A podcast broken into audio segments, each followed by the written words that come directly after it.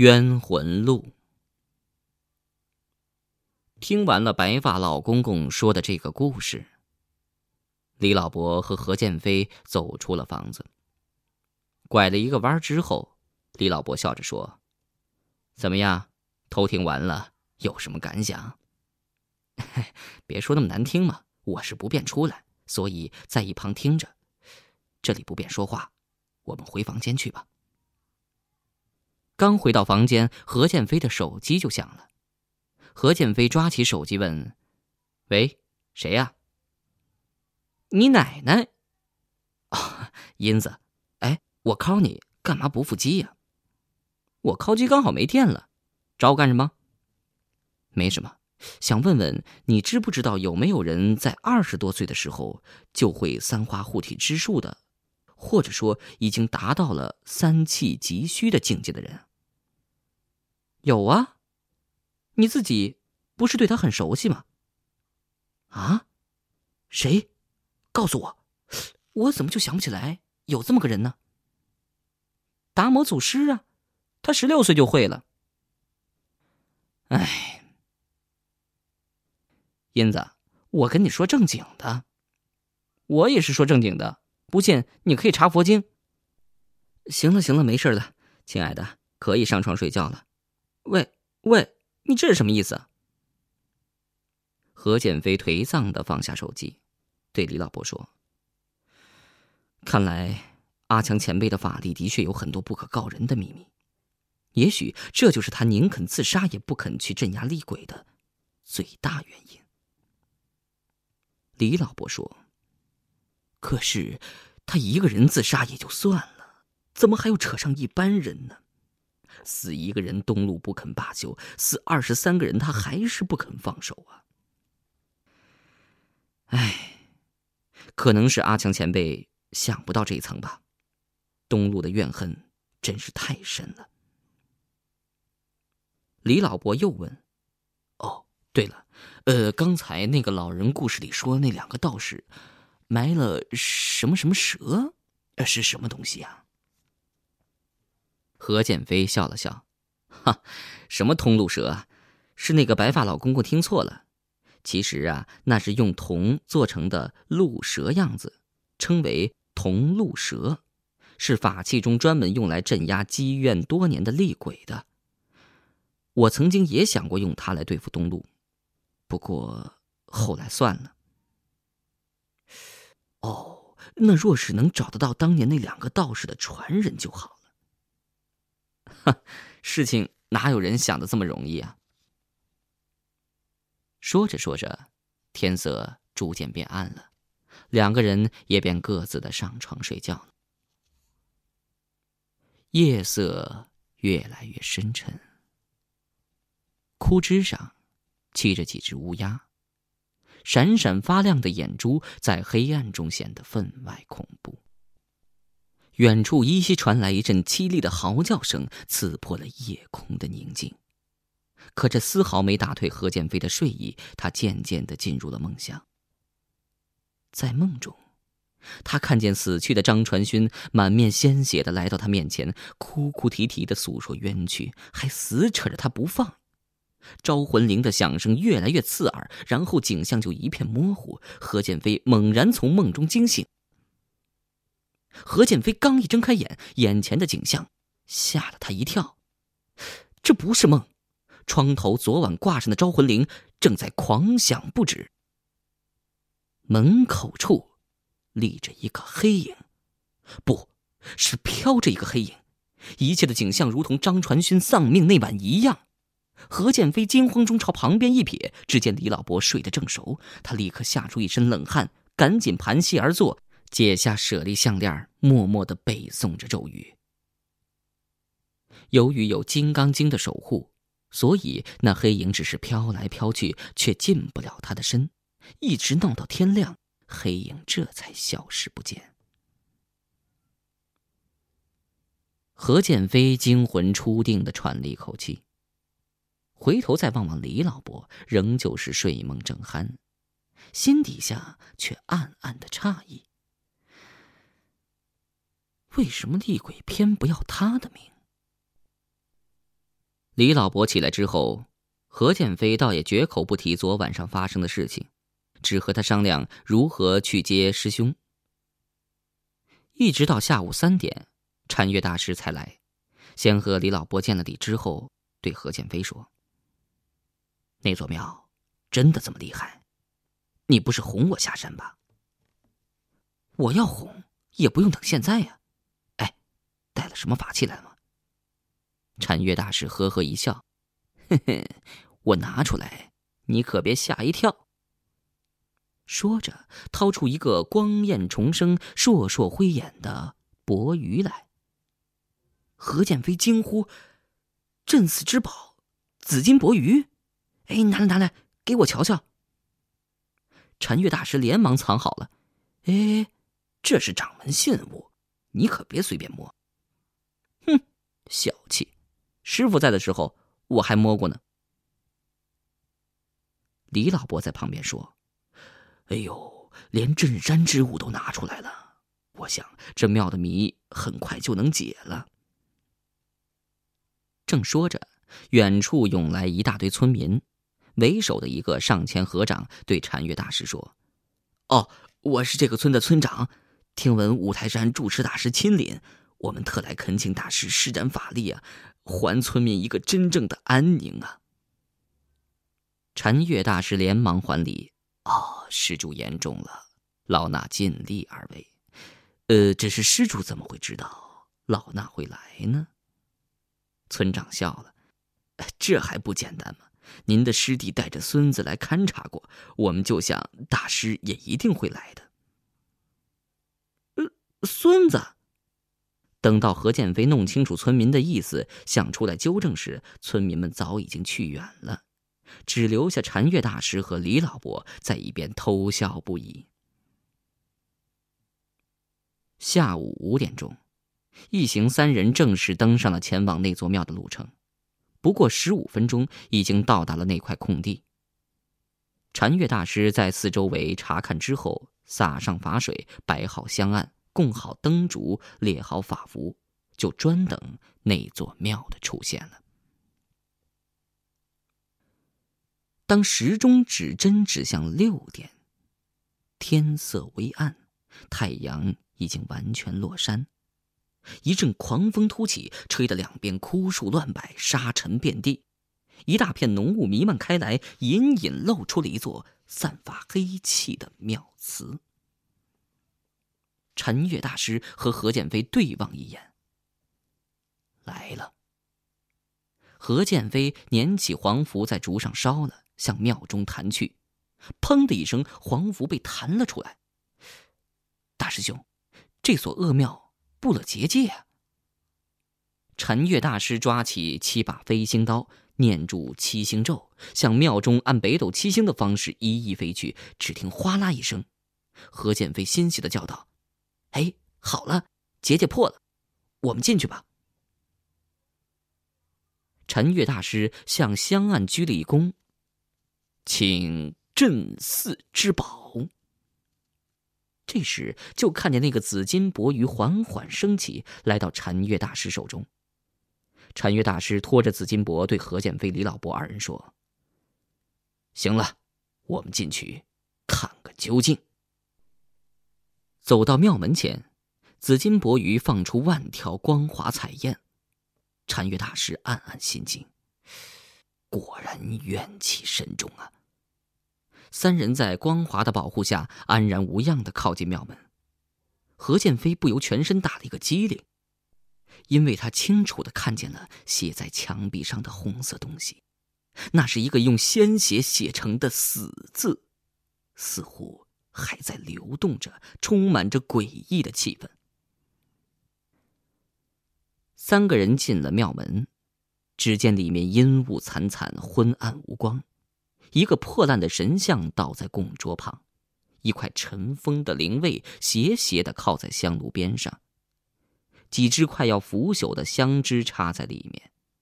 禅月大师上前一步，刚想拿起灵位来查看，何建飞已经惊呼道：“师兄小心！”只见倒下的神像两眼突然间放出两道红光，分别向禅月大师和何建飞、李老伯那边飞冲去。在这千钧一发之际，何建飞脑海中闪过一个近似荒谬绝伦的想法。他微微退后半步，半转至李老伯身后，红光微微凝滞。何建飞趁此机会开光金刚斧挡了回去，而那边禅月大师由于有紫金钵盂，也轻易的击退了红光。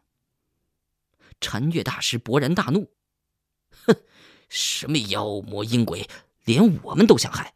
我今天不收你，留你在这世上做什么孽？”何建飞惊呼：“师兄不要！”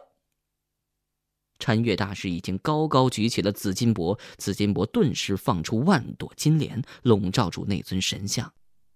霎时间，整个庙祠猛烈震动，挥落土松，石摇墙倒。那尊神像遍体放出红光，何建飞见冲击波厉害，只好退到李老伯身边，布下结界，心中却暗暗叫苦。眼见禅月大师正和那厉鬼僵持，心想：若过多一阵，事实就会对我们相当不利了。果然，冲击波慢慢的溢出庙门外，刹那间，整块空地都猛烈震动起来。何建飞一瞥门外。见到处都是阴森森的黑雾，早已经脸色大变呢。妖气冲天，黑云蔽日，坏了！再望望大师兄，如果再如此下去，恐怕三个人都有性命之忧啊！再想了一想，一咬牙，解下镜下的舍利项链，塞到李老伯手中，然后一句话没说，冲出门外。李老伯接住舍利项链，大惊失色：“何建飞，你想干什么？”等到何建飞冲到门外，脸色早已变得惨白。这到底是人间，还是地狱？每个庙中都有一个模模糊糊的白影跳出，每个庙都在猛烈震动。何建飞审查了一下四周的形势，二话不说，从怀中掏出了玄烟，向空中丢去。玄烟冲破黑雾，到达蓝天，绽放出美丽的火花。李老伯本来也想冲出门外。可是他没有法力突破结界，只好站在门槛上呆呆的看。看见何建飞放出烟火，不禁骂道：“这个时候你还有心情放焰火？快进来帮你师兄的忙啊！”那边，禅月大师的额头上已经渗出了斗大的汗珠，一听到“烟花”二字，早已脸色大变。李老伯哪里知道，那可不是普通的焰火。而是不到万不得已、危急关头不用的救命烟花，呼叫附近的道兄、法兄急速来增援。看来外面的形势果然十分危急，不由心下暗暗的懊悔，不该没弄清对方实力，贸然出手，自己赔上这条命也就罢了。可是，外面的何建飞见黑雾越来越浓，正在思量着，就算附近有高人，也无法及时赶到。手足无措之际，忽然想起当年师傅说的一句话：“其实，鬼是相当害怕人的阳气的。鬼之所以敢害人，是因为人的身躯阻隔阳气的完全散发。如果用法术将身体爆炸，再用符咒保住自己灵魂，在鬼界就可以达到天下无敌。”何建飞心下凄然。眼前迅速闪过英子的笑脸，还有自己的父母，以及那满脸鲜血的张传勋。莫非真的要用此招吗？何建飞缓缓的举起右手，凝聚毕生功力，正准备向自己的心脏部位切去，忽然听见远处传来了一阵清晰洪亮的声音：“魔亦非魔，道亦非道。”光明彼岸，黑暗此方。血池深处，永无金光。何建飞不由一阵诧异，呆在了原地。因为那声音好像在哪听过。心中正猜疑着，见远方黑雾中缓缓走来一人，手持拂尘，站在那儿望着何建飞笑。何建飞不觉惊呼出来：“啊，是你！”原来那个人就是在火车上遇到的老伯。老伯笑着说：“我今日来，也正是为了结此案。此时冤鬼因为元气大伤，正是收复他的好机会啊。”何建飞大喜过望，连忙致谢：“多谢老伯仗义援手啊！”老伯呵呵笑着：“哈哈哈，呃，倒不是为了什么仗义不仗义，其实说起来，我与他们还真的是颇有渊源呢。”何建飞脸色马上变为惨白：“老伯，你也是鬼？”那老伯说：“你想必知道，清朝末年曾经有两位道士来此降妖除怪吧？”“哦，难道你是？”“正是，那位小道士是家师。”何建飞不由脱口而出：“这么说，我岂不白谢了你？”话刚一出口，立刻发现说错了，尴尬不已。那老伯却仍然是呵呵笑着，好像丝毫没有听到。何宪飞连忙问过另外一个问题：“那请问老伯有没有带什么法器呀？”老伯哈哈大笑：“哈哈哈，哪有什么法器？你们不是已经带了绝好的一件吗？”何建飞说：“您说的是紫金钵盂，可是他打不过那厉鬼啊。”你们那件紫金钵盂在佛门中非同寻常，岂有一个厉鬼都打不过的道理呀？你们之所以战得那么辛苦，只不过是你们不会用罢了。何建飞连忙说：“那么，请老婆赶紧指教吧。”他心中想：“果然是塞翁失马，焉知非福啊！”心想这下可以学到新的符咒了。而在庙里，禅月大师和那厉鬼依旧战得难解难分，但是禅月大师已经明显的气力不支了。李老伯虽然有舍利项链护身，也被逼到墙角，动弹不得。正在这生死攸关的时候，庙门外传来一阵爽朗的笑声。那老伯已经和何建飞联袂而入，看见正在放着金莲的紫金钵，老伯不由叹道：“。”老兄啊，多少年没见了。说完，径自接过禅月大师手中的紫金钵。何建飞顿时两耳竖起，以为有什么新的符咒可以听，谁知道那老伯只是高举起紫金钵，喊道：“紫金钵啊，天下法器无出你左右，难道你连一个厉鬼都收服不了吗？”一瞬间，紫金箔放出万道强烈金光，不多时已笼罩整块空地。僵持了一阵，终于从神像中飞出一个灵体，闪闪发光。老伯连忙用符咒封在了钵里，一瞬间雾消云散，黑气散尽，柔和的月光再次洒入破庙中。周围立刻一片祥和安静。何建飞目瞪口呆。啊，这这也算符咒？嗯，一定要好好记起来。老伯却哭笑不得：“年轻人，不要乱记。紫金箔是有灵性的，最厉害的符咒要根据当时的情况来定。你道行还不深，日后自然明白啊。”随后又大笑道：“哈哈哈，师傅，我终于了结你的心愿了。”然后对何建飞等三人说：“此事急完，我该走了。”不等三人反应过来，那老伯竟已没了踪影。